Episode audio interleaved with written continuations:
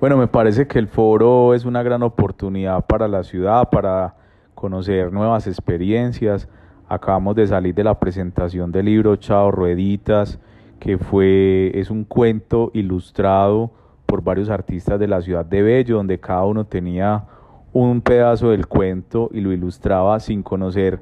las ilustraciones de otros artistas, sin conocer nada más allá que esa parte que le tocó. Entonces me parece muy interesante me parece que este tipo de actividades fortalecen el tejido social y aportan a la construcción de una ciudadanía que realmente se preocupe por, por la movilidad sostenible, por el peatón y por los ciclistas.